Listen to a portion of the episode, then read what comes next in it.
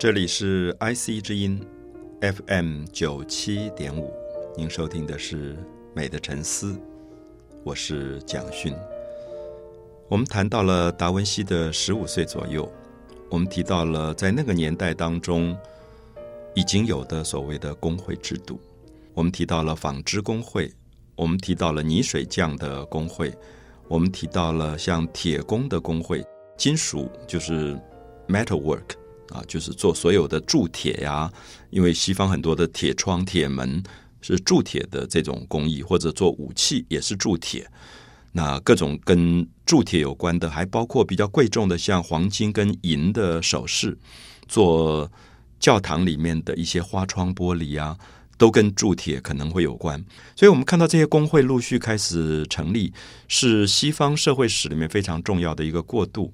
因为原来我们知道，所有西方的产业基本上都控制在教会的手中，所以只有教会他们有一个所谓的贵族的管理阶层。那么接下来就是种田的农民跟工人。可是工会制度一旦成立，你就可以看到社会里面释放出了一种工匠的产业的。自由出来，所以他们可以收徒弟，他们可以教育徒弟，然后这些学徒就进到了工作室以后，大概通常受教育的时间是三年半左右。所以如果他十五岁进到这个工作室，大概就是十八岁、十九岁就会毕业。那所以我觉得他类似我们今天的技职学校，可是他不是太讲空洞理论的，他是比较实务性的，跟着一个师傅一起去做。所以我们了解到，比如说，如果大家到台湾很重要的三义的木雕中心去，你会看到他那边也有所谓的一个老师傅在那里。那这个老师傅他就会接一些案件来雕木刻，比如说替庙里刻佛像，一个人忙不过来，就会招几个徒弟。这几个徒弟他不会跟他讲一大堆什么艺术啊、美啊这些理论，他就是叫他动手。你一开始你就是怎么去懂得木雕的。这些规则，所以它是很实务性的一种学习，所以我称它为比较技职的学校，技术的、职业的。因为这些人毕业以后，他就是有一个谋生的行业，那么他也就用这个来作为他在社会里面的一个赚取生活的某一种方法。所以当时翡冷翠，它是意大利中部的托斯坎省里面比较重要的一个城市。这个城市因为已经经济上比较富有了。开始有了做生意的商人、中产阶级，所以他们的工会就特别的发达。我们知道，后来工会变成了西方民主社会很重要的一个开始，就是说，你隶属于工会，你才能够有投票权。所以这些工会就变成了一个走向开明政治、西方社会走向开明政治的一个重要的基础。所以达文西的父亲当时带着这个孩子在乡下，也知道如果这个孩子在乡下，他只有一条路可走，就是去种田，就是做农民。因为乡下没有什么其他的行业发展，所以最后就想说把他带到附近的一个大城，就是翡冷翠。所以他很像我们今天，比如说在偏远地区的孩子，父母还是很希望这个孩子能够到大都市里面去受教育，因为机会比较好，就是将来竞争力的可能性会比较大。所以他的父亲就在他十五岁左右就把他带到了翡冷翠。那到了翡冷翠以后，当然就要选择说。这个孩子将来要走哪一个工会？那其实我在想，达文西的可能性真的很大，因为他手很巧，很聪明。他去做纺织，他去做泥水匠，他去做精工的工人，大概都没有问题。可是因为他小时候喜欢画画，这个画画我们曾经提过，就是他可能看到了蜥蜴，解剖了蜥蜴或者蛇或者蝙蝠，他就开始把它们画下来。所以他父亲一直觉得这个孩子将来可以去做画家。好，我们注意这个画家的意思跟我们今天画家也不太一样。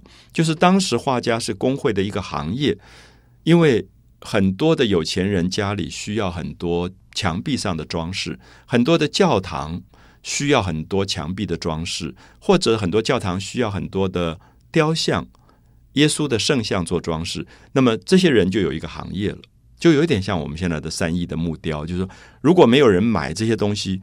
就无法构成三亿的产业，所以它一定是有市场机制的。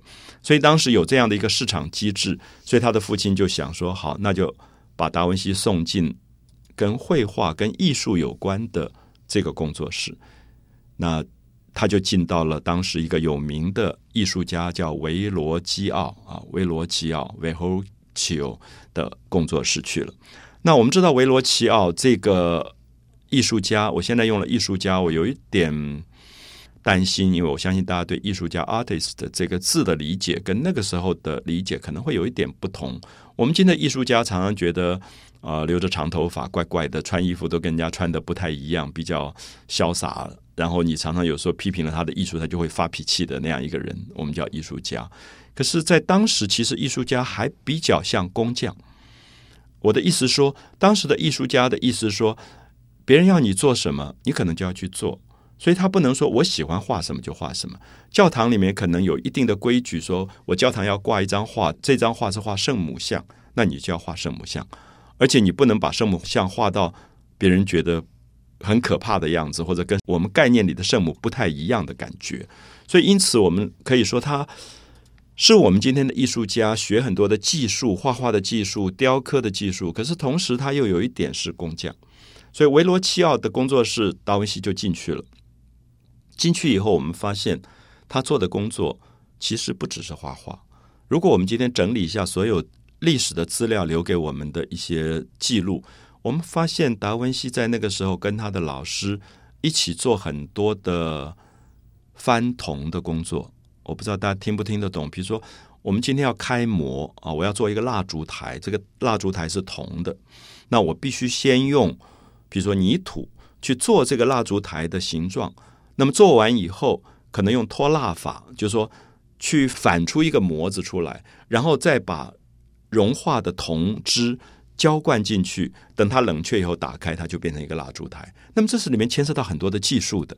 我们发现达文西早年做过很多这一类的工作，或者别人有人去世了要有一个墓碑，那么他也就拿一块石头帮他的老师雕雕雕这个墓碑。所以我们可以说，他不但是金属工人，同时也是石雕的工人、木雕的工人、画画什么他都做。所以因此，他整个的技术的学习。其实是非常非常广泛的。